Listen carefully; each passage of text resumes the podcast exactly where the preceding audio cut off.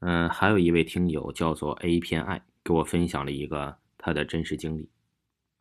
我这个故事啊，可能不算鬼故事，但是肯定是挺灵异的。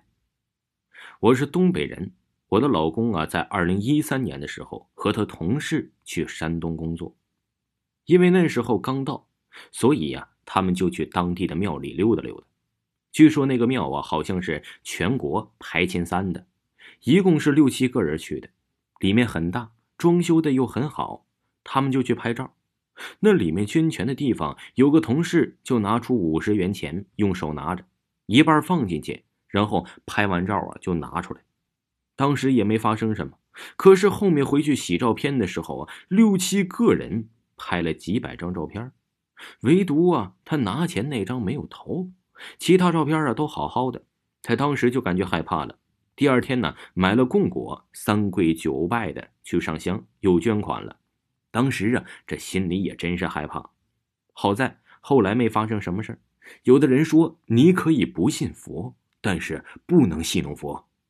你觉得是巧合呢，还是很多的事情都必须我们应该去敬畏呢？还有一个故事啊，这个听友的爸爸是做工程的。因为建高铁，全国各地呀，他都去过很多的地方。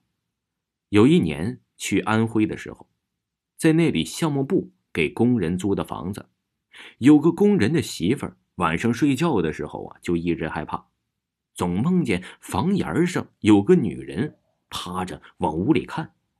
当时有个年轻的工人用东北话来说呀，那就是出马仙儿，他就去给看了看。他一进屋啊，整个人都起鸡皮疙瘩。他说呀，这是看见了不干净的东西了，阴气太重，一般人压不住。